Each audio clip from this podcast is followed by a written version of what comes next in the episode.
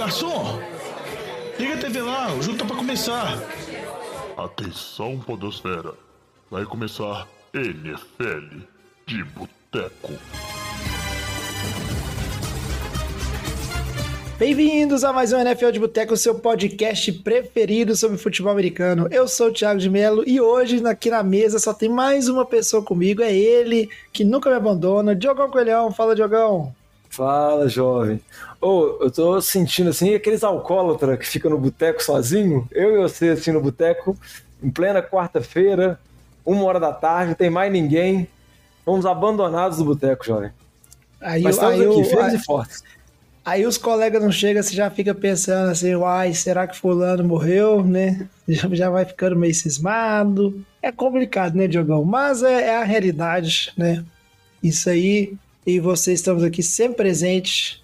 E o resto, pessoal, né, no, nos abandonando. Mas a, a, aqui a gente tem o suficiente, né? A nata desse boteco né, estar presente aqui. Eu e você que somos pessoas que a gente não fala nada pela polêmica, né, só informação precisa, ao contrário aí do resto do boteco. Com exceção do Vitinho, talvez, porque o, o, o e o Renatinho só querem instalar o, instalar o caos aqui no boteco. Mas vamos lá, hoje a gravação. Isso, isso é polêmico. Hoje ó, a gravação somos só nós dois, né? Acabou que foi de última hora. Talvez se tivesse a gente tivesse tido esse problema de escala com mais antecedência, a gente podia ter convidado um ouvinte, quem sabe, né? Vamos pensar isso aí para os próximos meses, né? Dentro da galera que tá lá no grupão do NFL de Boteco, né? A gente chamar alguém para gravar. Já tem gente lá no grupo que gravou com a gente já, né? Exemplo da Mari. Então é. Acho que o Thiago, meu xará, tá lá também. Então tem uma turma assim massa ali, né? Vamos, vamos encorpar esse boteco. A gente vem aqui agora para falar, né, do pouquinho do que aconteceu na semana 2, trazer as notícias assim mais relevantes. A semana 2 que foi bem assim interessante, sabe? Vários jogos divertidos de assistir. Não necessariamente os resultados foram os melhores, mas é, foi uma semana divertida de futebol americano nessa temporada que ela tá um pouco eu tenho o sentimento, Diogão, que essa temporada ela começou um pouco menos definida do que a temporada passada. Óbvio que a gente tem os grandes times né, de, da NFC, da FC, que todo mundo, opa, vai os playoffs, mas tem uma galera aí que começou patinando que todo mundo não esperava, a gente vai falar um pouco disso também, e tem alguns times que estão surpreendendo, né? Então a, a, gente vai ter que ver como é que a temporada desenrola, mas promete ser uma temporada bem disputada, assim, eu tenho essa impressão. Não sei se você tá pensando a mesma coisa, Jogão. Ah, eu também tenho essa impressão, jovem. Acaba que na NFL a gente faz as previsões de temporada, faz os predictions e tudo mais, mas a gente sempre acaba sendo surpreendido e acaba que essas primeiras semanas tem muitas reações assim desproporcionais, né? Às vezes um time ganha muito bem a semana 1, o torcedor e a mídia já começa a tratar como um time que pode chegar nos playoffs, pode brigar, ou um time começa mal e todo mundo acha que pode dar errado. A gente tem que acompanhar, a gente vai discutir, muita coisa ainda vai, vai mudar. Vale lembrar, por exemplo, que Cincinnati, que é um time que está deixando a desejar, também na temporada passada começou 0-2, depois teve uma arrancada muito importante para conseguir chegar aos playoffs e conseguir chegar lá longe na disputa da AFC. Outros times começaram muito bem, vamos ver se vai ter fôlego, se vai ter disputa, mas eu acho que vale a pena analisar, vale a pena discutir. E a gente separou uns jogos meio malucos assim para a gente falar um pouquinho sobre eles. É isso aí, Diogão. Mas antes de falar né, do que aconteceu na segunda rodada, vamos fazer aquele giro de notícias. Só vou pedir para você, Diogão, falar aí para os nossos ouvintes como é que eles podem fazer para acompanhar o NFL de Boteco, mandar mensagem para a gente, né, entrar em contato, entrar para o nosso grupo de WhatsApp. Quais são os caminhos aí que os ouvintes têm né, para interagir com a gente, Diogão? É, pode entrar procurar nossas redes sociais, sempre NFL de Boteco, Boteco com U pode olhar lá no Twitter, no barra X, no Facebook, mas principalmente no Instagram, mandar mensagem pra gente, falar o que, que você tá achando da NFL, o que você tá achando que seu time tá indo bem, tá indo mal. Pode até perguntar a dica de Fantasy, né? Uma vez que a gente não tá tendo Fantasy de boteco esse ano, mas procura lá NFL de boteco, boteco com U, que é o jeito mineiro. E se quiser mandar uma mensagem maior, também pode mandar o e-mail pra gente no nfldeboteco.gmail.com. E para finalizar, como o jovem já comentou no início do programa, tem também o grupão de WhatsApp. Entra lá no Instagram, pega o link lá e você vai ver que no grupão tem muita discussão, praticamente o pessoal comentando em tempo real, assim, no domingo é uma loucura, mas durante a semana também, quando pipoca alguma notícia, quando algum comentário, alguma provocação, se você acompanha a NFL, entra lá, que é uma ótima maneira assim, de se divertir e acompanhar mais, ainda mais de perto essa temporada. É isso aí, Diogão. Bem legal. Mas então agora vamos para fazer aquele giro de notícias antes de começar a falar né, da rodada 2. Breaking News.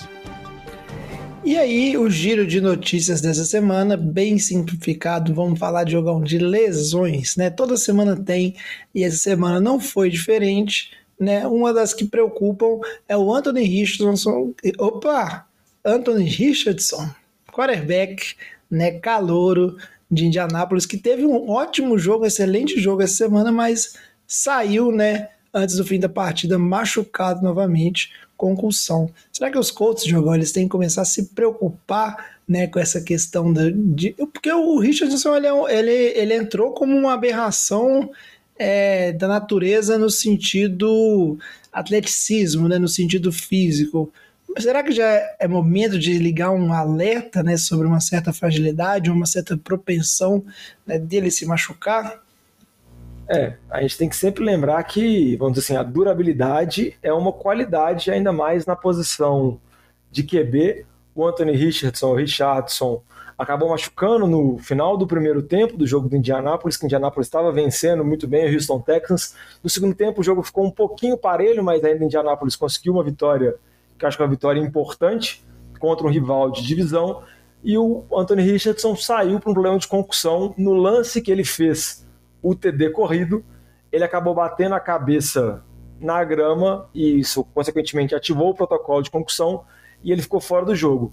Vale destacar que na semana 1 ele terminou o jogo, mas também ele saiu meio baleado, ficou meio na dúvida se o time tivesse mais um drive, ele poderia ou não participar. E fica essa dúvida, fica essa questão, porque igual você comentou, né, jovem? Ele é uma besta, ele é uma aberração física, então ele vai para o confronto, ele vai para a trombada. Se eu não me engano, ele tem três TDs corridos já em dois jogos pela NFL. Muita gente acredita que ele vai quebrar o recorde de TDs corridos para um QB, que vai quebrar o recorde de TDs de jardas corridas também para um QB, mas ele tem que estar tá saudável, ele tem que estar tá em condição. Então é uma coisa que vale a pena acompanhar, ainda mais com relação à situação de concussão. Vale lembrar toda a discussão que a gente teve na temporada passada com relação ao Tua, o tanto que essa lesão pode ser uma lesão que pode encurtar a carreira de um jogador, pode forçar uma aposentadoria precoce. E ele sendo um QB, um QB jovem, calouro, acho que vale a pena o time de Indianápolis ter um pouco mais de precaução com ele, às vezes tentar proteger ele um pouco mais e, se for necessário, às vezes segurar um pouco para ele poder retornar, uma vez que eles têm lá o bigodão, né, o Gardner Minshew, que é um bom reserva, ele entrou bem, conseguiu completar alguns passes e assegurar a vitória dos Colts. Outro QB, jovem, que eu acho que vale a pena comentar, já pegando o gancho aqui, é o Joe Burrow, QB do Cincinnati Bengals, cotado para ser um dos MVPs da temporada. E o time de Cincinnati não começou tão bem, né? na verdade começou pessimamente, o time está 0-2, com um ataque extremamente travado, e para piorar ainda, o Burrow lesionou a panturrilha que ele tinha machucado no off-season, e agora a gente fica na dúvida se ele pode virar ou não um destaque, né? A gente já tinha muitas dúvidas com relação à condição física dele, pelo fato de ter ficado fora praticamente toda a pré-temporada, por conta dessa lesão na panturrilha.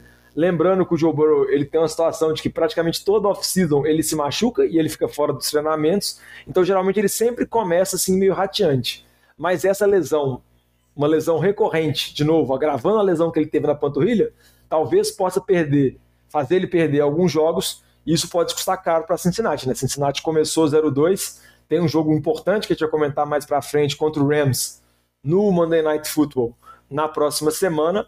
Óbvio que é um time que tem um potencial absurdo. Também começou 0-2 a temporada passada e conseguiu recuperar, conseguiu uma sequência de vitórias no final da temporada impressionante, mas ainda está deixando muito a desejar. O ataque não está funcionando, Jamar Chase não está conseguindo se conectar com o Joe Burrow. T. Higgins foi bem nesse jogo, mas no jogo passado não tinha feito nada, né? Tinha tido zero recepções.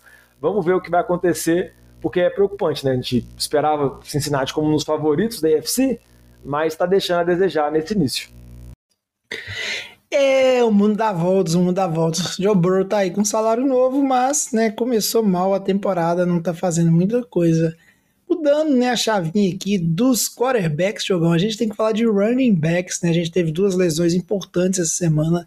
A primeira dela do Saquon Barkley, running back do New York Giants, né? O Giants, que depois daquela patetada, a gente vai falar isso no jogo ali da primeira rodada, né? Aquele amasso de Dallas começou mal, mas saiu com a vitória sobre o Cardinals, mas não vai poder contar aí com a sua maior estrela ofensiva, será, né? Saquon Barkley ou será que é o Daniel Jones? Podemos falar disso um pouco mais pra frente, mas ele machucou ali, né, o calcanhar, né, a perna e estará fora do jogo de quinta, né? Talvez era uma lesão que é, não tiraria o Barkley de um jogo no domingo, mas é semana curta, né? O jogo de quinta-feira entre o 49ers e os Giants, e aí nessa semana curta, sem tempo para ele se recuperar, ele é um desfoque importante aí para o time dos Giants, mas a gente sabe que não é uma lesão séria, ao contrário do que aconteceu, né? Uma lesão horrorosa, medonha do Nick Chubb, né? No jogo entre Browns e Steelers. Né, que a gente teve na segunda-feira, o último jogo da semana, fechando a rodada, né, Monday Night Football, foi rodada dupla de Monday Night Football, mas esse era o jogo que começava um pouco mais tarde, e aí a gente teve uma lesão medonha, né? Nick Chubb fora da temporada, rompeu tudo que tinha direito um pouco mais no joelho e fica a dúvida aí né, se ele vai retornar e como vai retornar. Realmente foi uma lesão muito feia. É, foi uma lesão horrível, chamou atenção até na transmissão que não foi feito, não foi mostrado nenhum replay do lance, porque parece que a situação ficou bem feia no joelho dele é o mesmo joelho que ele já teve problema antes, que ele já fez cirurgia. Então fica muito essa questão, igual você comentou, né, jovem? O running back chegando, se não me engano, aos 27 anos, tendo a segunda lesão grave no mesmo joelho. Será que ele vai conseguir retomar o nível dele? Será que ele vai conseguir retomar a carreira dele? É um desfalque gigantesco para o time do Cleveland Browns. A gente vai comentar mais para frente sobre um ataque que está sofrendo muito. E que o Nick Chubb, vamos dizer assim, era a arma de segurança Nesse próprio jogo contra o Steelers, ele estava correndo muito bem, ele estava já com médias de 6, 7 jardas por carregada. Nessa temporada, sem o Karen Hunt, né, que acabou assinando agora novamente com o Cleveland Browns, depois da lesão do Chubb. O Chubb estava monopolizando mais os toques, então ele estava mais sendo envolvido mais nas jogadas de passe, ele estava correndo muito bem, era a principal arma ofensiva desse time e teve essa lesão, essa infelicidade. Se eu não me engano, foi você mesmo, né, que até comentou lá no grupo de WhatsApp, se é um instante logo depois, a perna dele não tinha ficado presa, e se é um instante logo depois da pancada, tipo assim, para acontecer aquilo, óbvio que o jogo tem muito impacto, mas também tem muito azar, e é uma lesão muito séria, e vamos torcer, né, pro Chubb conseguir voltar, e para ele também ter uma oportunidade, né, uma vez que a gente já comentou muito nessa off-season sobre running backs, sobre running backs veteranos, e o tanto que os times não estão interessados, vamos ver agora a situação de Cleveland com esse running back veterano e machucado. É, o Chubb, que se eu não me engano, ele renovou o contrato dele com o Cleveland recentemente, né? É, não estou com a informação aqui na ponta da língua, mas é, tudo que se espera é que ele se recuperando dessa lesão, temporada que vem, ele vai estar tá aí junto com os Browns. E vamos ver, né? Nessa, nas conversas nessa semana, o Alex até citou é o caso do Adrian Peterson, que sofreu uma lesão, já estava um pouco mais velho e muita gente duvidou né, de como ele voltaria e acabou ele voltando. 2024. É, voltando bem. Então ele tem mais um ano, né? Ano que vem de contrato. Vamos ver, né? Situação importante para a carreira do Chubb. A gente aqui no Boteco torce pela melhora dele. Grande jogador, né? Tomara que a gente veja ele aí de volta, né? E não só jogando, mas jogando no alto nível, né? Perda importante para os Browns, né? E a gente vai falar um pouquinho desse jogo é, na sequência. Antes de partir para o próximo bloco, né? Só uma notícia avulsa aqui, Diogão. A gente teve né, o coordenador defensivo dos Bears pedindo demissão né, numa semana curiosa, onde a gente teve a entrevista do Justin Fields, quarterback dos Bears, falando que ele estava jogando meio mal por conta dos técnicos, né, e obviamente, né, é, dos técnicos de ataque. Então teve essa polêmica, teve também o coordenador de defesa saindo por motivos pessoais, né, o Bears tá uma bagunça, né, vai de mal a pior. É uma bagunça, e lembrando que essa comissão técnica não foi a comissão técnica que draftou o Justin Fields, né, então fica essa dúvida se realmente eles confiam ou não no Justin Fields. Lembrando que Chicago tem picks de primeira rodada, né? tem o pick de Houston por conta da troca que foi feita agora. Então talvez seja um time que, dependendo da temporada, se der tudo errado, o time vem de uma sequência de derrotas muito grande. Dependendo, pode implodir tudo, draftar um QB, mudar a comissão técnica.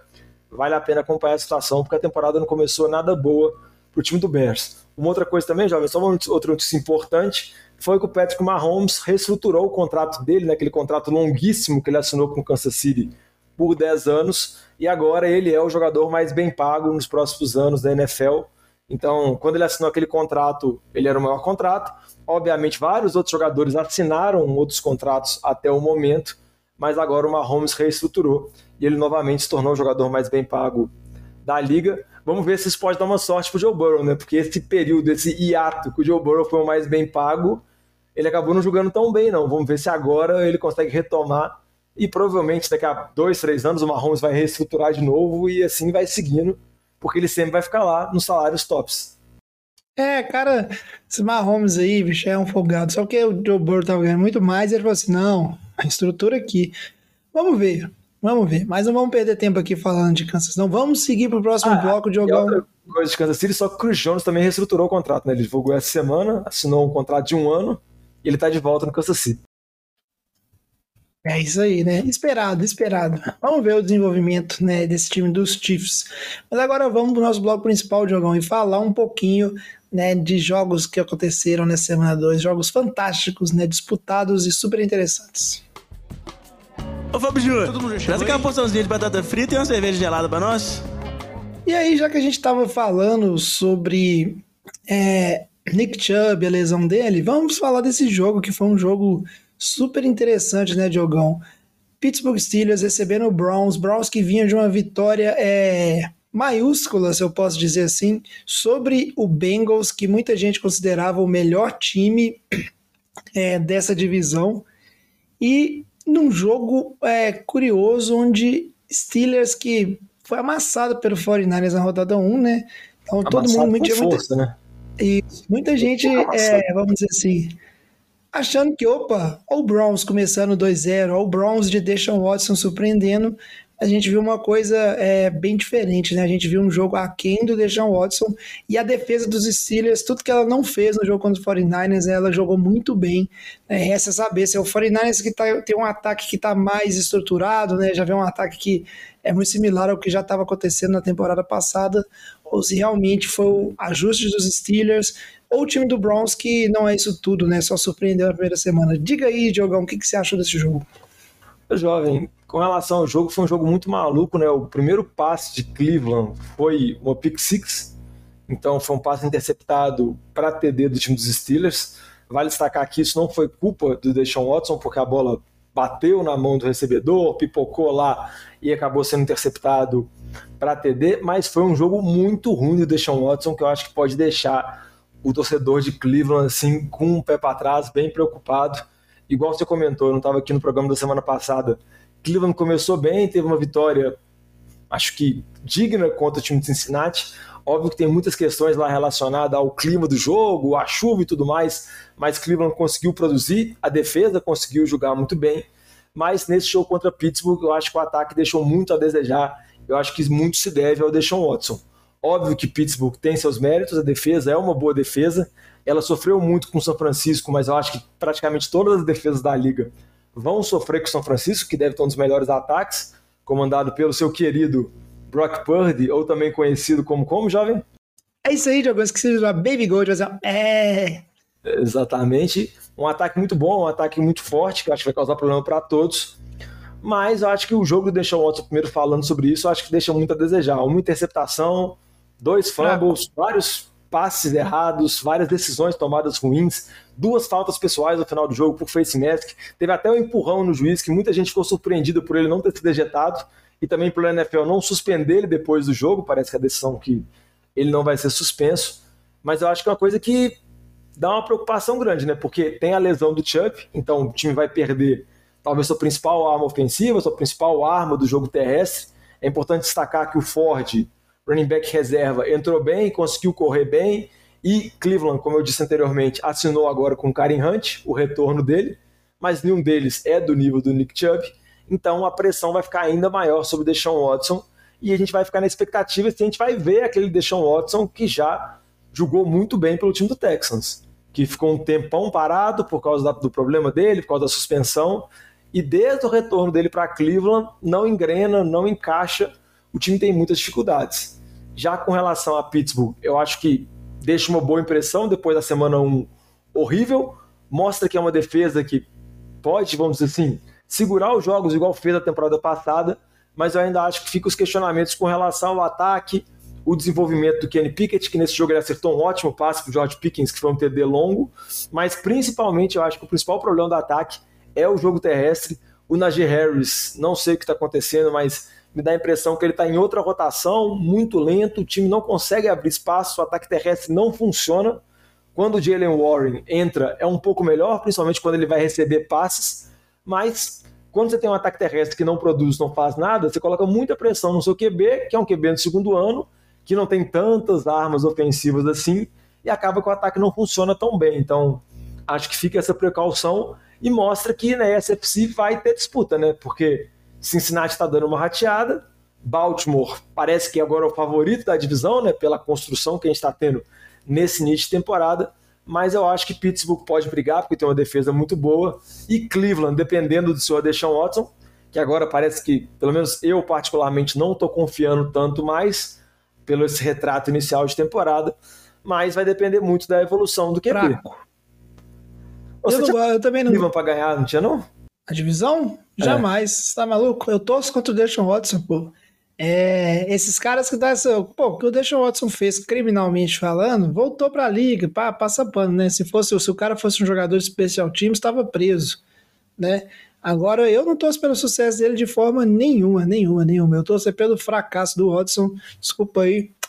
Beijo pros torcedores do Browns, mas aí vocês têm que procurar outra maneira aí, né? Isso ter pegado o Deshaun Watson, né? Por mais que, ah, tava as investigações, não. Tá errado, tá errado. Mas é isso aí, Diogão. Eu confio, concordo com você. Acho que os Steelers vão ser os Steelers. Mais uma temporada eles vão terminar com mais vitórias do que derrotas, né? No Mike Tony aí. Continuar nessa sequência fantástica. Agora o Browns, é, para quem se empolgou no primeiro jogo, né? É, foi um sinal de alerta aí que esse time tem grandes problemas e talvez o pior problema do time seja o Deshaun Watson, né? Igual você comentou, as confusões no jogo, né? Decisões ruins, muito errático, mas principalmente né, um desequilíbrio emocional que ele mostrou né, a partir de um certo momento do jogo.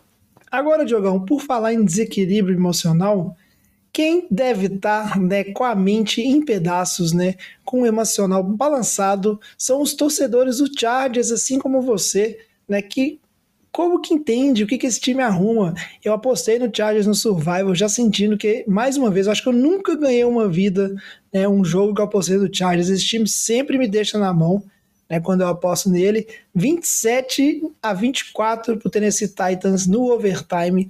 Chargers que parecia que ia dominar e depois desandou, Diogão. O que, que esse time seu arruma, cara? Não dá para não dá para apostar no Chargers mais. O time sempre arruma uma maneira né, de entregar a paçoca, de decepcionar os fãs. É, só que aí, jovem, é tão recorrente, tão recorrente, que eu não sei se é uma surpresa, assim aos fãs. Os fãs ficaram oh, surpreendidos que o Chargers perdeu para o time do Titans. Lembrando que o time do Titans vinha de oito derrotas seguidas, né? Desde a temporada passada, o time desgringolou completamente naquele final de temporada. O Tannehill machucou, o time veio muito mal. Perdeu na semana 1 para New Orleans, mas conseguiu uma virada, conseguiu uma vitória importante contra os Chargers, 27 a 24. Um jogo onde o Chargers teve desfalque, o Austin Eckler, running back, não jogou o Josh Kelly reserva, que tinha corrido bem na semana 1, naquele tiroteio contra Miami, naquele jogo de pontuação muito alta, não conseguiu produzir tão bem nesse jogo contra Tennessee.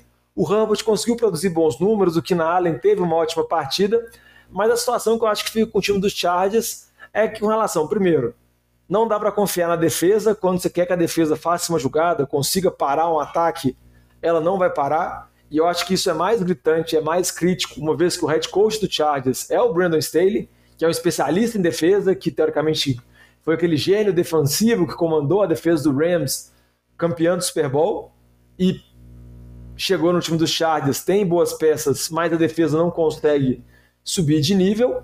Então acabou perdendo para o time de Tennessee, que teve um bom jogo do Tannehill, um jogo onde o Tannehill conseguiu ser bem preciso nos passes, conseguiu acertar alguns passes longos, que, vamos dizer assim, acaba sendo o modus operandi de Tennessee, né? Que é corrida com Henry, corrida com Henry, corrida com Henry, corrida com Henry, de repente dá um canhão para frente, mas não é aquele ataque brilhante. É uma boa defesa, é um time muito bem treinado, Mas o Chargers é um time que começa 0-2, né? Então, é um time que tinha expectativa, o Vitinho até apostou no Chargers vencendo a divisão, que é uma loucura, e um desrespeito com o time de Kansas City, que também não tá bem, mas é uma loucura completa. E eu acho que o Brandon Staley vai cada vez ficando mais quente, assim, a pressão vai ficando cada vez maior.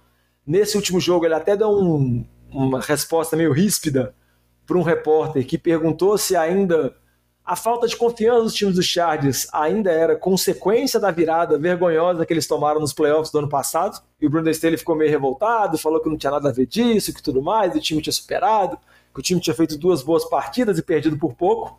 Na verdade, perdeu por pouco os dois jogos, poderia, dependendo por sorte, tá 2-0, mas isso não é a realidade, né? Acaba que o time tomou, se eu não me engano, quase 60 pontos em duas partidas, então é algo muito complicado. O ataque produz bem, mas não é o suficiente, né? Vamos ver o que, que vai ser e vamos ver se esse time consegue se recuperar, porque dependendo, e tem um jogo agora, a gente vai comentar mais pra frente, vai ter um jogo de completamente desesperado agora, que é Chargers contra Vikings, que a gente sabe de times que começam 0 e 3, tem uma probabilidade de chegar aos playoffs baixíssima. Óbvio que agora a gente tem 17 semanas, tem 18 semanas, né, são 17 jogos, então tem um jogo a mais, então é possível ter um prazo a mais para recuperar. A estatística principal é com 16 jogos, mas ainda é um começo de temporada muito decepcionante. É aí a matemática é simples, né, Diogão? Tipo assim, porque provavelmente um time que começa 0-3, ele tem lá seus problemas. E aí, não sei que seja uma situação, sei lá, Kansas City Chiefs estava sem o Mahomes pelas pelos primeiros três jogos, mas aí depois que tem esse jogador de volta, muda completamente o time. Você não espera que um time começou 0-3 vai engrenar uma sequência de 10 vitórias seguidas e de repente vai estar 10-3 na temporada. Então, num ritmo normal de um time que já não deve estar tão bom, entre perde e ganha, quando você assusta, você já está é 5-7, 6-6, né? Se você tem uma recuperação, e aí você já está bem longe normalmente de quem tem chance de classificação, né? E eu concordo com você, eu acho que para mim tinha que ter demitido o Staley no final da temporada passada já ser livrado. É uma sequência de decisões ruins, é uma sequência de trabalho ruim como coach que ele tem tido nos Chargers e o time está demorando né, em fazer essa mudança e aproveitar o elenco que tem, né, aproveitar aí também que está com o Herbert aí, né, jovem, né, para tentar ver se consegue fazer uma virada numa divisão que é difícil, sabe? É difícil, tem que se afirmar, a divisão é bem complicada. Mas é isso aí. Então, uma Oi. coisa também é importante. Ah, tipo assim, o Chargers tomar uma decisão rápida, não tô falando de mandar embora agora, nada do tipo, não. Mas é que acaba que, às vezes, esse negócio de paçocar, de entregar, às vezes daqui a pouco isso está colando no Justin Herbert, né? Que é um QB extremamente promissor, que começa muito bem, que você vê que tem todas as armas, mas o time não ganha, quando você precisa não vai, e, e, você vai colocando, ah, é por conta da defesa, é por conta disso, é por conta daquilo, é isso e aquilo, só que uma hora vai cair no QB entendeu? Ele não é o principal culpado, acho longe disso, mas também vai diminuindo, assim. Por exemplo, muita gente às vezes tenta colocar o Justin Herbert, o próprio Renatinho fala muito isso, né? Tenta colocar ele no, no panteão dos QBs da AFC, junto com o Mahomes, com o Burrow, com o Josh Allen, sendo que ele não tem vitórias marcantes na carreira dele. Ele não consegue, mas aí você fica, ele não consegue por quê? Porque o Chargers não proporciona isso para ele, ou porque às vezes ele não consegue carregar isso mesmo. Então, acho que fica isso. Ele tem um potencial absurdo. Eu acho que em termos de potencial, ele não deve muita coisa para esses. Eu acho que ele pode conversar, mas precisa também tirar essa pecha e às vezes precisa de uma mudança maior para poder brincar, para poder ele poder alavancar. O que eu falei de brincar é que tem gente que já brinca que na Austrália, ou seja, no futuro, o Dan Quinn, coordenador defensivo de Dallas, já é o head coach do Chargers. Mas vamos ver, né? É, vamos ver o que, que, que, que o futuro está reservando aí para esse time e para o Justin Herbert. Seguindo nossos jogos aqui, Diogão, a gente tem que falar né, dos Giants. Os Giants, né, a gente comentou um pouquinho no bloco de notícias aqui, falando da lesão do Saquon Barkley, né? Mas aí tudo isso veio num jogo que o Giants, após tomar 40 a 0 né, dos Dallas Cowboys, se eu não me engano, né, o placar foi esse na semana 2 começou sendo amassado pelo Arizona Cardinals, um dos times que, para mim, e eu acho que muita gente aqui dentre os nossos ouvintes do Boteco concordam que é um dos times mais horrorosos da NFL, fortíssimo candidato a pique 1, né, o Arizona Cardinals. E o Cardinals começou é, vencendo por 20 a 0 esse jogo. Parecia que seria mais, é, é, vamos dizer assim, mais um derretimento, né? mais, mais assim, um, um, completo fiasco dos Giants. E aí, de repente, não. Esse time começou a engrenar, né? E quando se assusta, né? Os Giants venceram por 31 a 28, né? O segundo tempo foi um completo domínio dos Giants só que aí muita gente com papinho de que Cardinals está tancando, pipipipopopó. Eu não acredito nisso, Diogão, já deixo minha opinião aqui. Eu acho que isso aí é desculpa esfarrapada que o pessoal arruma. Eu acho que o Giants realmente jogou bem, da mesma forma que teve um bom drive no, no início do jogo contra Dallas. E o Cardinals eu acho que é um time realmente horroroso, horroroso. E provavelmente o, vai ser o nosso pick 1, né? O pick 1 da, da temporada que vem no draft vai ser o time do Cardinals. Jovem, eu concordo com você primeiro falando sobre isso com relação ao Arizona, eu acho que donos de time podem ter o interesse em tancar. General managers, acho que podem ter a perspectiva de tancar para conseguir o pick 1 e draftar o Caleb Williams ou qualquer outro jogador com potencial, mas comissão técnica, jogadores, não faz sentido porque é a profissão deles que está envolvida. Os caras estão jogando ali para vencer e estão jogando ali para ter um bom desempenho individual que vai garantir para eles renovações de contratos, salários maiores, uma perspectiva futura na liga. Nenhum jogador entra para perder. E mesma coisa a comissão técnica. Se o head coach do, de Arizona tomar 0,17, a chance dele continuar a temporada que vem é mínima. Então, ele não tem essa perspectiva. Então, tipo assim, o pessoal vem nesse discurso, eu concordo com você, que é o discurso mais fácil, né? De que, ah, eles estão perdendo por querer, é uma grande armação e tudo mais para draftar. Eu acho que às vezes general manager e donos pode até ter esse pensamento. Vou, não vou investir tanto no meu time, vou montar um time aqui mais Zé Ruela, vou pagar menos contrato, né? Porque eu vou aliviar uns salários, vou ter uma boa posição no draft para poder reconstruir. Isso eu acho que até pode ter. Mas jogador e comissão técnica, eu acho que aí é fora de questão. Porque é o salário deles que está em jogo, é a carreira deles. E simplesmente não existe. Se existisse esse tipo de coisa é, na NFL, já tinha vazado em algum momento, já teria um jogador aposentado que teria contando o caso aí, falando ah, que na temporada tal a gente foi orientado a perder os jogos e não sei o que, sabe? É simplesmente assim. Não existe, é igual eu te concordei. É a explicação fácil, é a explicação um pouquinho do hater, assim, que quer que o né, o, o Daniel Jones dê errado ou que o, o time dos Giants seja ru, ruim, sabe? Eu acho que olhando os dois times, né, o Arizona Cardinals é, é, claramente é muito inferior ao time dos Giants, sabe? E se mostrou é, no segundo tempo da partida, né? Vamos ver se os Giants vão pegar confiança ou não. Provavelmente vão ser amassados pelo 49ers essa semana, né? Então, mas assim, Vamos ver, né, se o time pega tração, se resolve seus problemas, porque também começar perdendo de 20 a 0 não é bom sinal, né? O Brian Dable, que acho que ele ganhou o head coach do ano na temporada passada, se eu não me engano, o time começa com muito, muito é, inconstante, né? Muito é, oscilante. E isso é coisa que tem que resolver rápido, porque senão a temporada passa e aí acabou. Ô, jovem, até o intervalo desse jogo era tipo assim, o pior começo de temporada que você podia imaginar para Nova York eles tomaram 40 a 0 de Dallas na cabeça. Uma partida assim que eles não conseguiram fazer nada. Teve aquele primeiro drive bom e depois desencadeou e tomaram um atropelo completo. E depois estavam tomando 20 a 0 do pior time da, da NFL. Então, tipo assim, era uma situação onde você tava todo mundo questionando se o Brian Dable mesmo era um bom treinador, então se ele tinha merecido mesmo aquele prêmio que ele ganhou ano passado, igual você comentou, de treinador do ano.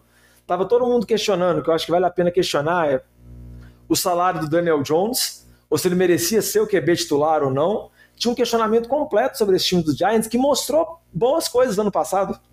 E o natural depois da temporada do ano passado é, por mais que a perspectiva fosse maior, era que o time pelo menos mantivesse o nível, mostrasse uma evolução, porque o time conseguiu chegar nos playoffs, conseguiu vencer de Minnesota, lá em Minnesota, entendeu? O time trouxe boas perspectivas, tomou um atropelo lá depois e foi eliminado, mas o time tinha um teto.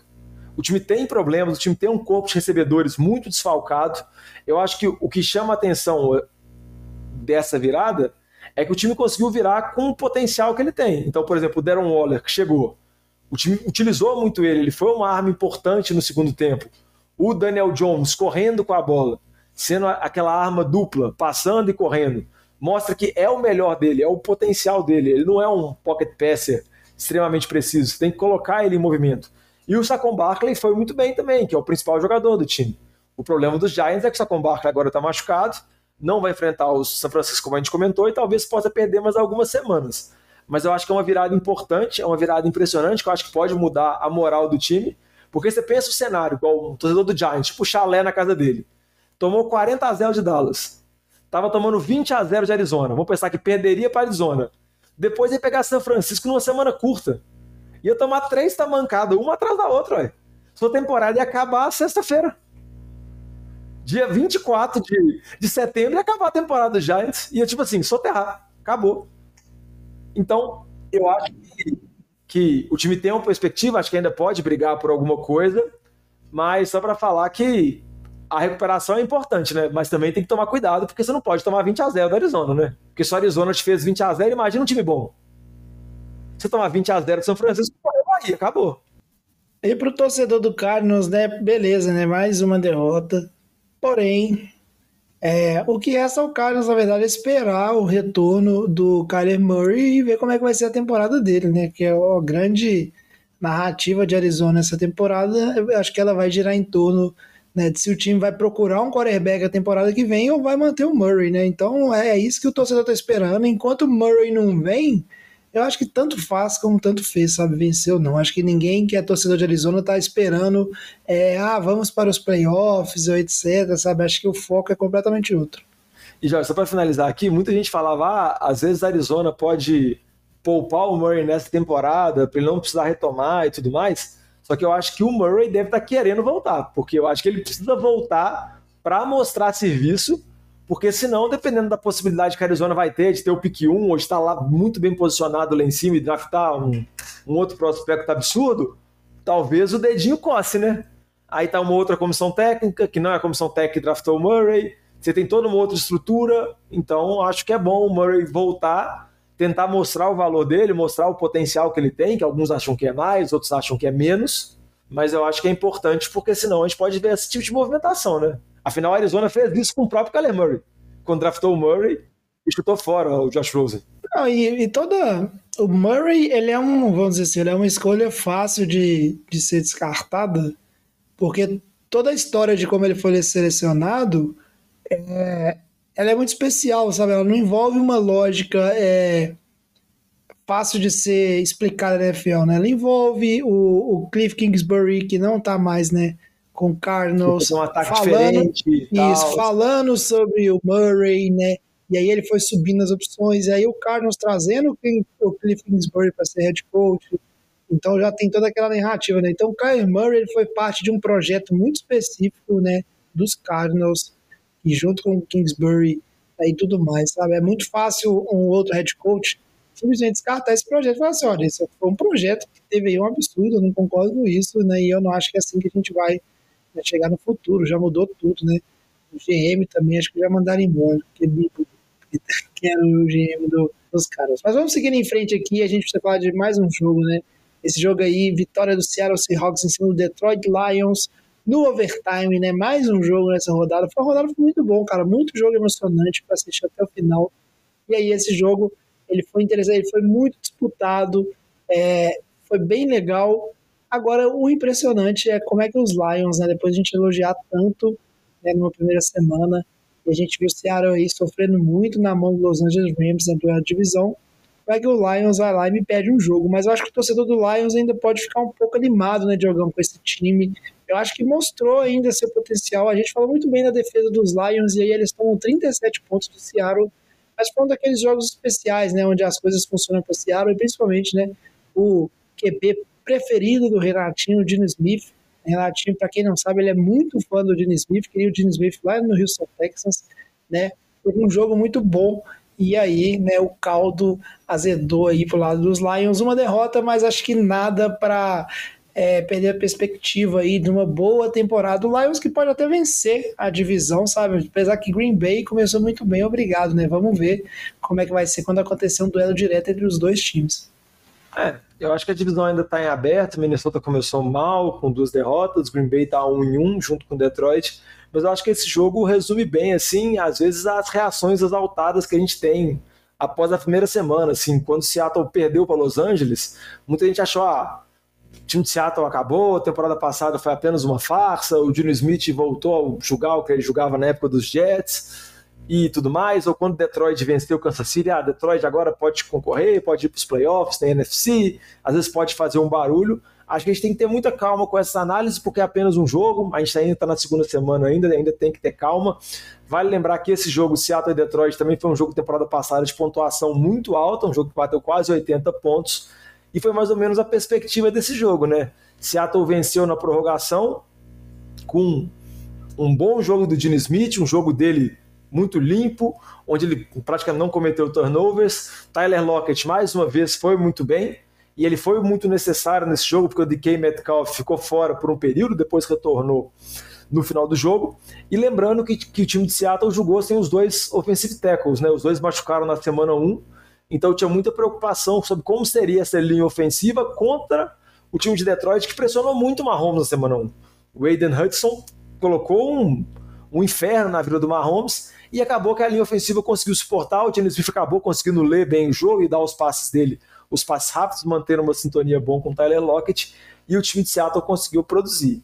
Eu acho que o time de Seattle ainda vai disputar, acho que ainda vai ser um dos candidatos para tentar chegar nos playoffs. Acho que não ganha a divisão porque São Francisco é o franco favorito, mas acho que vale a pena destacar que esse ataque de Seattle, que produziu 37 pontos, pode ser um ataque que pode produzir muitos pontos contra vários adversários. Você tem Tyler Lockett, você tem DK Metcalf, tem o JSN, calouro que ainda não engrenou, tem o Dino Smith que está jogando bem, que na primeira semana deixou a desejar, mas nessa semana voltou a jogar bem, tem o Kenneth Walker, tem boas peças, então acho que vale a pena destacar isso. Com relação a Detroit, o Jared Goff terminou aquela sequência dele absurda, sem interceptação, ele foi interceptado, sofreu uma pick six que acabou, vamos dizer assim, estendendo um pouco a liderança de Seattle, que fez Detroit conseguir correr atrás e levar o jogo para a prorrogação, mas acabou perdendo na prorrogação. Mas eu acho que não, não fica muita precaução, a preocupação com relação a esse time, não. Acho que a preocupação que pode ficar maior é com relação às lesões, né? O David Montgomery saiu machucado, o Amon Ra St. Brown terminou o jogo, mas estava meio baleado. O time também teve um jogador, um guarde, que também saiu machucado, teve problema durante o jogo. Então vamos ver como vai ser, né? Porque a gente já sabe, a gente às vezes começa uma temporada com muita perspectiva com relação aos times, mas às vezes uma série de lesões pode acabar com isso completamente. Mas acho que são dois times que vão estar na disputa para os playoffs, vão estar disputando o wild card e Detroit sonhando com a divisão que é uma divisão mais fraca. E aí, para fechar os jogos malucos interessantes, né, Diogão? É, a gente separou mais um joguinho que foi Denver contra Washington, né? Jogo muito, muito bom, tá? muito bom. A gente começou com domínio de Denver. E aí é aquele ponto que eu bato na tecla, né? Ah, pô, porque Denver chegou a estar tá ganhando de 21 a 3 e o jogo terminou 35 a 33 para Washington. E aí eu não vejo ninguém falando assim: "Ah, mas Denver tá tancando, Denver tá tancando", sabe? É a narrativa que vem, é a narrativa que que interessa. Mas aí foi um jogo super interessante. Eu confesso que eu não esperava né, tantos pontos assim por parte do time dos Broncos. Eu estava apostando na defesa do, de Washington como uma forte defesa e que é, engrossaria o caldo para o lado do Russell Wilson. Não, não ia ser uma questão fácil. A gente teve o Russell Wilson jogando muito bem, né, principalmente na primeira metade do jogo. Mas aí, Diogão, né? Interessante, parece que depois de um certo tempo o, Assim, minha análise do jogo, eu gostaria de ver o que você diria, mas estava lá o Sean Payton e Denver jogando bem, boas chamadas, né? O Wilson jogando bem, mas eu, eu, eu coloco um pouco do desempenho ter caído no próprio Russell Wilson. De repente as coisas pararam de funcionar, sabe? Os passes pararam de encaixar, né? Eu não. Cara, não sei, não sei. Eu acho que não foi só Denver, eu acho que principalmente o Russell Wilson perdeu gás no jogo e aí isso refletiu no ataque como um todo né? E o time de Washington foi como foi tudo foi pro tudo ou nada e aí tem peças muito explosivas, tipo Terry McLaurin, né? E uma defesa muito forte também, que cresceu para cima do, do ataque do Denver. E aí o jogo foi o que foi, né? Começou a ficar unilateral apenas os Commanders, né? Ditando as cartas aí do jogo. E a gente teve uma vitória, a, a, virada impressionante, né, Diogão? Não foi uma, não foi uma virada fácil. Né? A gente tem que lembrar que o jogo ainda fora de casa, tá? Washington jogando né, fora de casa contra os Broncos e uma vitória espetacular, tá? O time de Washington é um time aí para se ficar de olho. Não, eu acho que é para ficar de olho. Eu acho que é um começo surpreendente de Washington com 2-0, com o Sam Howell que não tinha muita perspectiva, mas mostrou boas coisas na pré-temporada e vem mostrando boas atuações nesses dois primeiros jogos. Acho que vale a pena destacar o Eric Bieniemy, que saiu de Kansas City, foi para Washington e deu uma dinâmica nova para esse ataque. O Sam Howell está produzindo bem. O Brian Robinson, running back, está produzindo bem, foi bem nos dois jogos. Igual você falou, tem armas interessantes. Tem o Terry McLaurin, que foi bem. Tem o Dodson, que não produziu muito, mas é uma boa peça, jovem também. Então acho que vale a pena destacar isso, esse começo surpreendente de Washington. Com relação a Denver, eu acho que é o começo da era Sean Payton tá meio decepcionante, assim. Dois jogos que o time perde, dois jogos que o time perde por pouco. Se eu não me engano, duas derrotas em casa. Perdeu na semana passada para Vegas, onde o time começou com um sidekick que parecia que ia recuperar, mas acabou não recuperando.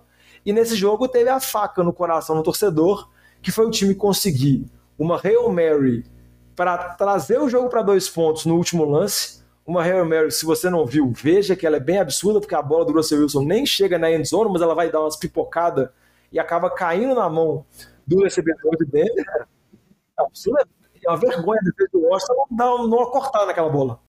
É, é incabível, cara. O jogador de defesa, né, uma bola daquela, tipo assim, ela tá fora da end zone, o jogo acabou, sabe? A Hail Mary que não chega na end zone é, é simples, cara, porque se o recebedor fizer o catch ali, acabou, não adianta de nada. E o papel defensivo é simplesmente meter a mão na bola, sabe? É atrapalhar, você não precisa. Ou, ou dar uma tem... porrada no, no, no, recebedor, porque as regras de interferência é, são muito diferentes para essa situação. É, mas mesmo, cara, e aí o cara, né, para variar, né, você tem um defensor é, no meio do caminho entre fazer um catch, defender uma bola, o cara fica indeciso, e aí você vê aquela bola pular, pipocar, um tapinha para cima de um outro defensor, e quando você assusta, é isso aí, TD. E aí depois teve muita gente reclamando, né, que o, nesse momento o Broncos precisava da conversão de dois pontos para empatar, né? E aí é, não teve essa conversão, mas muita, muita gente reclamou, né, de interferência no passe né, da defesa de, do Commanders durante essa tentativa de conversão de dois pontos.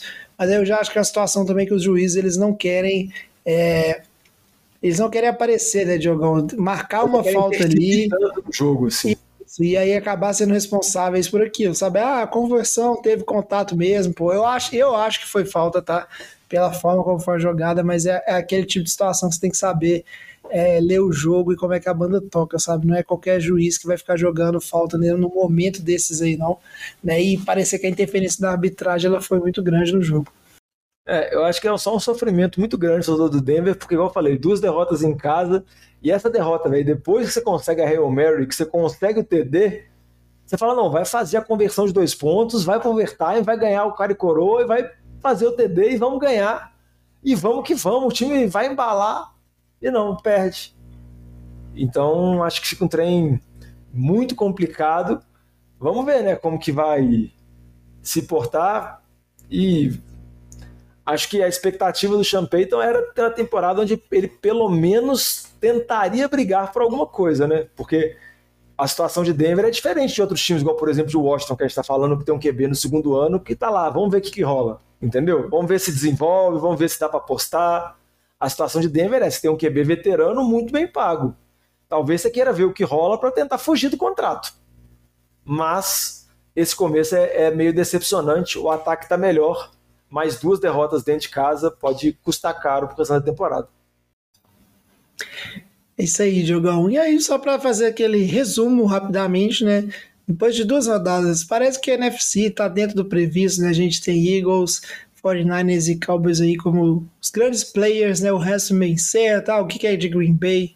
Sem o Rodgers, essa questão que a gente falou dos Lions, né? Será que Seattle vai pescar um wildcard?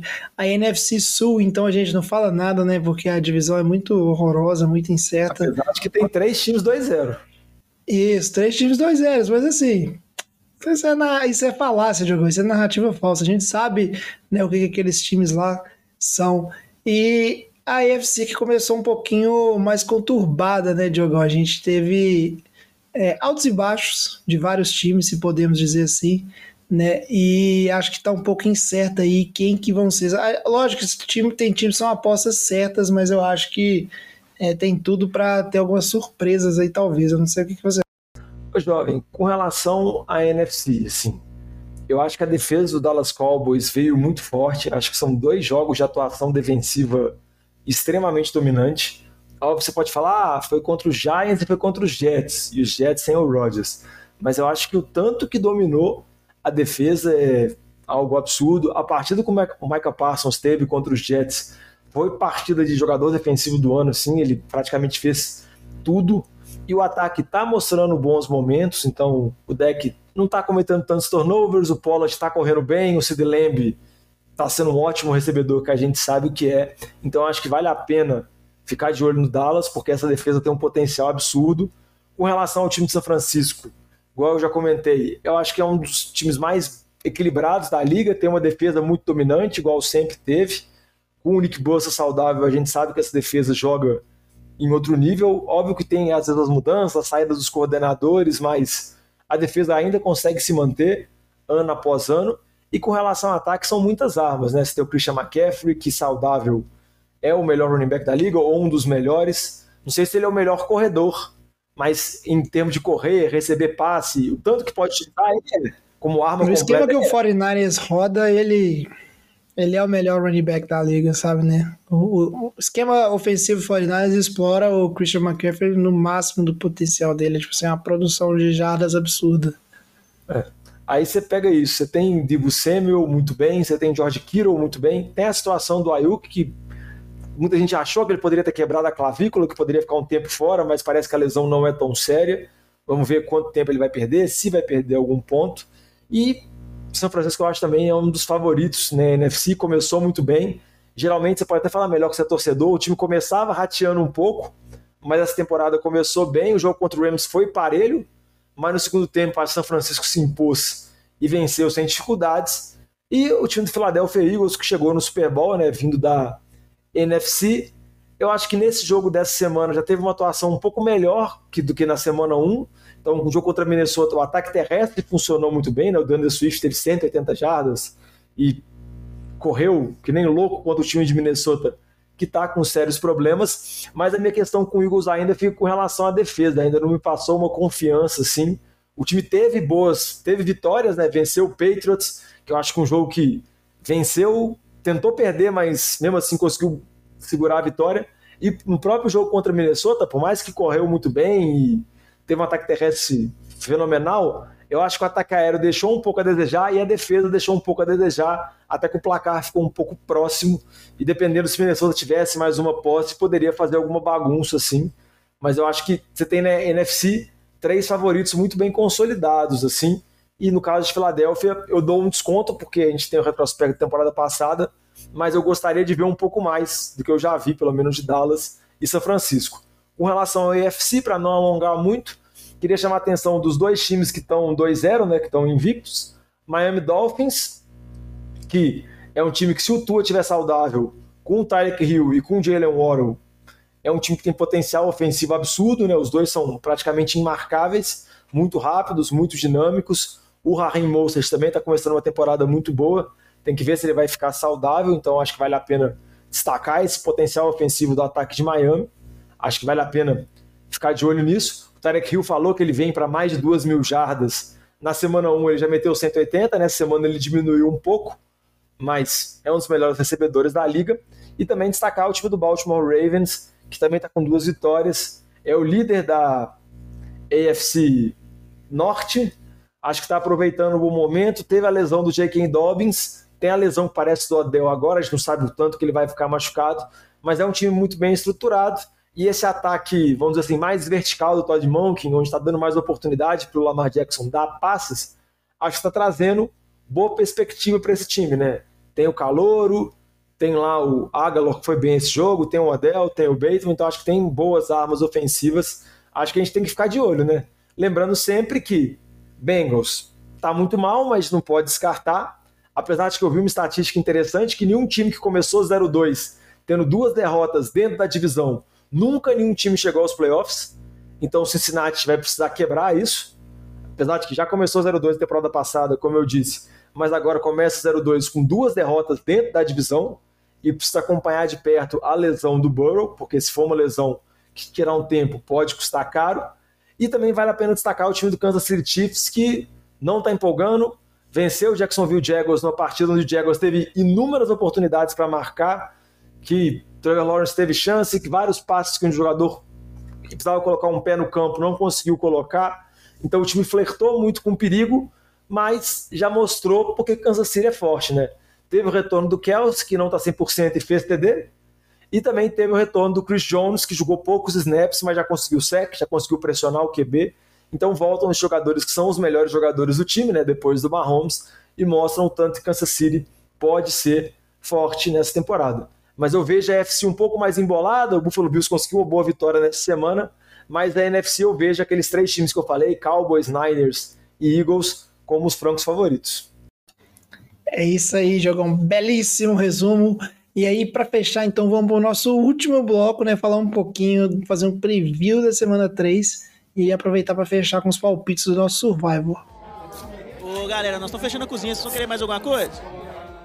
E aí, sobre a semana 3, Jogão, a gente já comentou aqui de vários, é, vários jogos ao longo do programa, né? A gente falou algumas coisas, mas vamos destacar aqui, né? Um jogo interessante que você falou é Chargers contra Vikings, né? O jogo lá em Minnesota.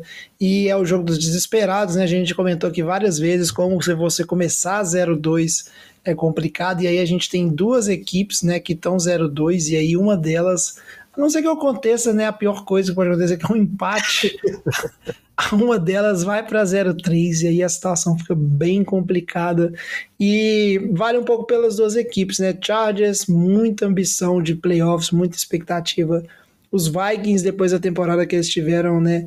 Ano passado, é, a expectativa também lá no alto. Então, é começo ruim e, cara, vai ser, vai ser um jogo complicado, interessante, tá? E, e acho que é um jogo que ambos os times têm recursos e falhas para virar um jogo de muitos pontos, né, para os dois lados e ser um jogo muito massa de assistir. É, você falou tudo, jovem. Acho que é um jogo de muitos pontos. As defesas não passam confiança nenhuma, principalmente a defesa de Minnesota. Minnesota também está com um problema de ter muitos fumbles, teve interceptações também nos dois jogos. E uma, acho que uma questão que o Minnesota acho que já se arrependeu foi com relação ao ataque terrestre. O time apostou no Alexander Madison nessa temporada, né, que sempre foi o reserva do Delvin Cook. E a gente está gravando. Minnesota fez uma troca pelo K-Makers nessa quarta-feira. Trouxe o running back que era do Los Angeles Rams, que estava afastado, como sempre está afastado, né? Porque o K-Maker joga um jogo, depois ele é afastado, depois ele volta, depois ele é afastado, entra no trade block e é afastado de novo. Então sempre tem aquela novela dele com o Chama que veio. E dessa vez ele, ele falou que ele nem sabia por que ele tinha sido afastado, sendo que a notícia que saiu antes era que o empresário dele foi comunicado que ele seria afastado. Então é uma confusão completa. Mas o K-Makers foi para Minnesota. Vamos ver se ele já vai jogar, se ele vai ser uma boa arma para o ataque terrestre, porque eu acho que é igual você comentou, jovem, são times que tinham perspectiva de playoff, de sonhar com a divisão, de chegar mais longe, times que têm, vamos dizer assim, esse, esse objetivo, essa ganância, mas quem começar 0-3 começa numa situação muito, muito preocupante.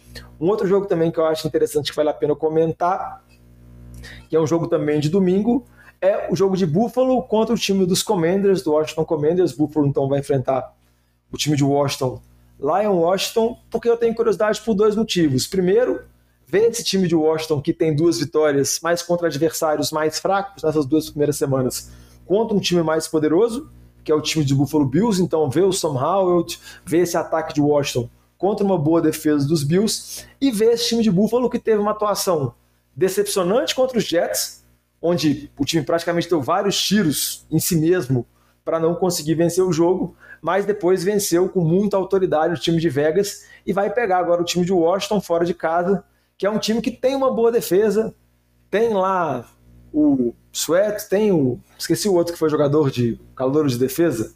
Jovem, vou lembrar. Você tá falando do Dé? É, ele mesmo. Vou lembrar o nome ele dele. é o. Continua aí que eu vou lembrar. É. Chase Young. Chase Young, exatamente. Tem o Chase Young e tem o Montez Sweat. Tem boa, uma linha ofensiva forte. Então, acho que é um jogo interessante para ver se o time de Buffalo realmente. A semana 1 foi enganosa e se o Washington realmente vai ser uma surpresa, se o Sam Howard pode ser uma boa perspectiva. Acho que é um jogo que vale a pena ficar de olho. É muito massa esse jogo, jogão. E eu, eu gosto do time de Washington. Eu acho que o time de Washington ele, é uma, ele tem uma coisa que vários times não têm, que é uma identidade clara, sabe? A gente sabe o que, que o Washington Commanders é. Ele é um time que não é lá essas coisas, mas tem uma defesa forte, né? E tem um ataque que consegue ser explosivo em certos momentos. É um time que é, não é, garante que vai para os playoffs, mas é um time que dá trabalho, sabe? Acho que é pelo menos é um time que sabe o que é. E isso é sempre é, muito perigoso, né? Ô, Falando de mais. Oi. Ô, jovem, só aqui, ó. Só que você falou, é um time que tem uma identidade clara, eu acho muito importante isso, porque é um time que até um tempo atrás nem nome tinha, né? Nem nome tinha, pois é. É uma evolução muito grande. O nome pode nem evolução, ter bom, mas antes a gente tinha, chamava. Você vê que a gente chamava de time genérico de Washington, né? E agora eu tô aqui Washington, Commanders e não sei o que, né? Já até a piada já acabou. O time, ó, valeu. Agora, é, falando de mais jogos, é, a gente viu alguns jogos nessa semana, parece, até o Luiz comentou com a gente essa semana que tem muitos muitos jogos que eles têm cara que eles serão unilaterais, né? Que um time franco favorito. Isso, um time franco favorito, né? É. E aí, provavelmente, é uma semana onde se espera que não, tenham, não tenhamos grandes surpresas.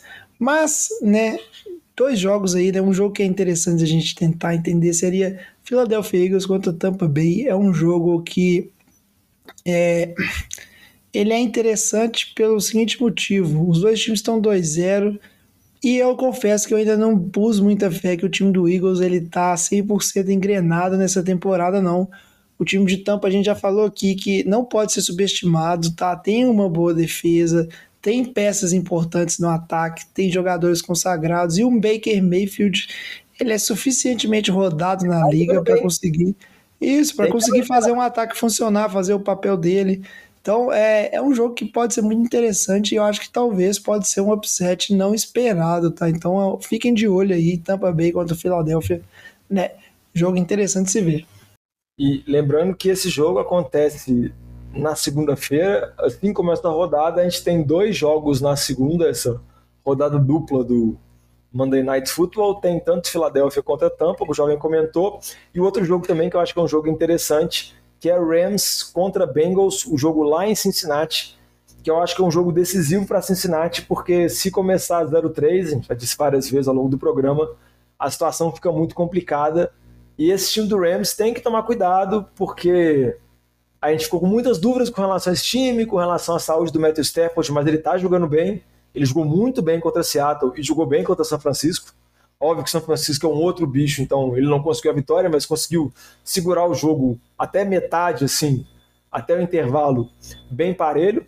Tem o calor, o sensação, né? O Puka, Puka Nakua, que está jogando absurdamente, então a gente tinha muitas dúvidas sobre como que esse time do Rams ia se virar sem o Cooper Cup, e parece que eles acharam uma segunda opção maravilhosa, então o Puka está jogando demais, assim como também o Tutu Atwell, que é um recebedor pequenininho deles também, tá jogando bem, tá conseguindo produzir. O Kyron Williams, running back, tá correndo muito bem com a bola, que é uma das razões do Rams ter trocado o Cam Makers, então acho que é um jogo interessante. O Rams pode fazer alguma graçola, seu Aaron Donald, seu Matthew Stafford, e Cincinnati precisa vencer, né? Vamos ver como que vai estar tá a saúde do, do Joe Burrow, mas Cincinnati tem que vencer porque senão vai desandar completamente. E lembrando, por exemplo, Baltimore enfrenta Indianápolis em casa. Então a chance de Baltimore estar tá 3-0 na segunda-feira é muito grande e Cincinnati ficar três jogos atrás aí começa a ficar muito, muito complicado de recuperar qualquer coisa. Então acho que já é um jogo decisivo para Cincinnati e acho também interessante observar como que o Rams vai performar. É, fora que é Monday Night Football, então vai estar tá todo mundo de olho, né? Todo mundo vai ver aí se Cincinnati vai passar vergonha ou não. Bom demais, jogou. Agora vamos lá, né? Puxar. Já que você falou do Monday Night, só para lembrar. Os últimos três Monday Nights que ocorreram, um foi a, a lesão do, do menino de Buffalo, que teve a parada cardiorrespiratória, esqueci o nome dele. Você pode me ajudar? Do safety? Ah, puxa, vai, segue aí que eu vou lembrar. Que era Bills contra Bengals. O outro Monday Night foi o Rodgers rompendo o Aquiles. E o último foi o Nick Chubb tendo a lesão horrível no joelho dele. Óbvio que no caso do jogo do Nick Chubb também teve o jogo do Saints contra o Panthers, que foi um pouco antes. Então, só para falar que a bruxa tá solta na segunda-feira, então tomem cuidado, jogadores de Filadélfia, Tampa, Rams e também de Cincinnati. Aí o safety aí que a gente tá falando, o Damar Hamlin, que a gente fala muito sobre o seu comeback player of the year, né? Mas não, Diogo, isso aí é superstição, né? Assim que as coisas funcionam, são meras coincidências, né? Vamos seguir aqui para fazer o nosso survival, então, antes de fechar o programa. Fiquem de olho nessa rodada 3. É, como a gente falou, vários jogos que prometem ser unilaterais, mas a gente sabe que a NFL sempre nos surpreende, né? E a gente, é, pelo menos algum joguinho aí, né, vai desandar e vai ser legal de assistir também. É, resumo da semana passada, né? Os únicos que erraram suas apostas foram o Vitinho, botou nos Lions, né? Tava no hype dos Lions, a gente já falou que os Lions conseguiram perder para Seattle. E eu, né, que caí na bobeira de apostar no Chargers, né? E aí perderam para Tennessee. Também é difícil. Acho que quando eu aposto contra os Titans, eu também tomo taca. Seguindo os palpites dessa semana, né? Resumindo aqui já é, o que a turma de palpite. O Luiz, né? A roda gira aqui no Boteco, a gente não pode escolher o mesmo time que outros membros do programa. Então o Luiz ele vai de Dallas Cowboys contra Arizona Cardinals, a escolha segura. Né, o Cowboys está voando e o Cardinals, como eu disse, tem tudo para ser o pior time da temporada.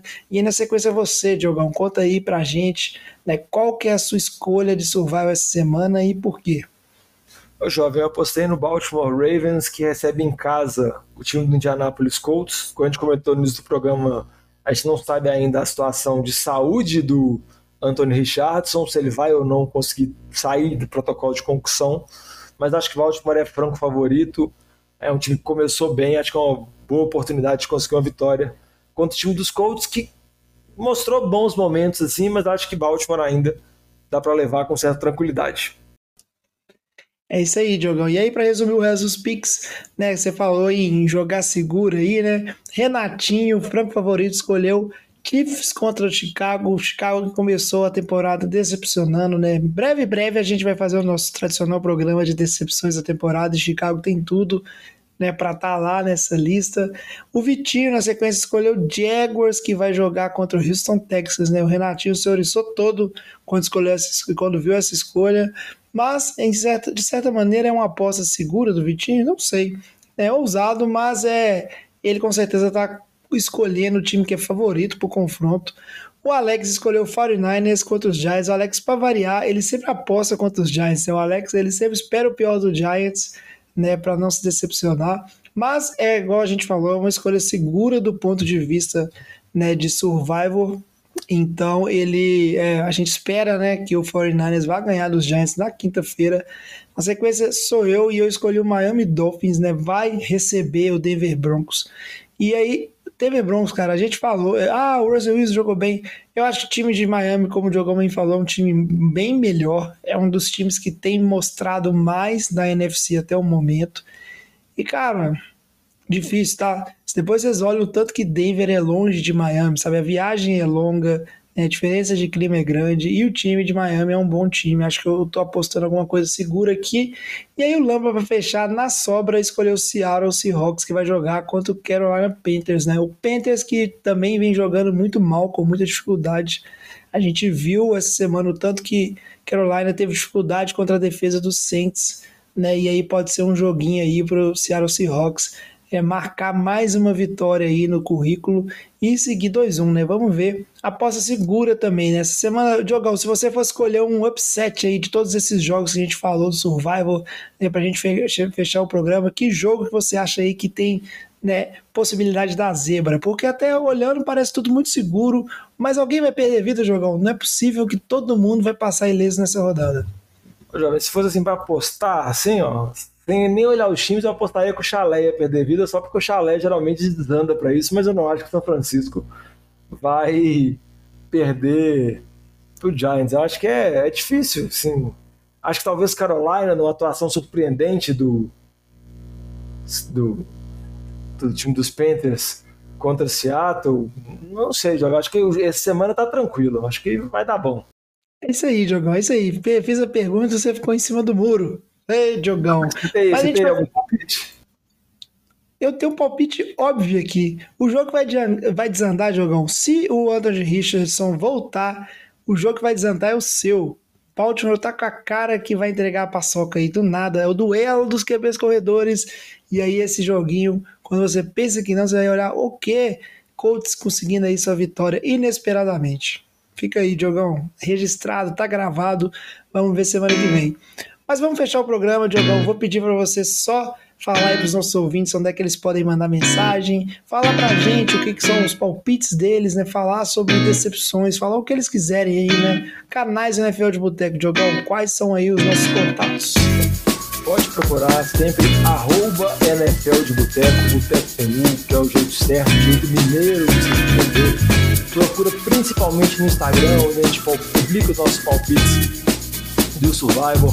Pode mandar um direct pra gente com dúvidas e perguntas sobre Fantasy. Pode conseguir acesso lá ao link do grupão do WhatsApp, onde você pode entrar, comentar, discutir muito sobre NFL. E também pode mandar pra gente através do nosso e-mail, o nfldeboteco.gmail.com. Então, entra lá, NFL tá só começando, muita coisa vai mudar dessa semana 2 para semana 3 e a gente vai indo comentando semana após semana trazendo nossos relatos e provavelmente dando palpites errados. Muito bom, Diogão, muito bom, muito bom. Então a gente vai ficando por aqui. Muito obrigado, Diogão. Muito obrigado a vocês, nossos ouvintes. Né? Semana que vem tem mais. Traz a saideira, fecha a conta, passa a régua e boa data 3 para todo mundo. Valeu! Falou!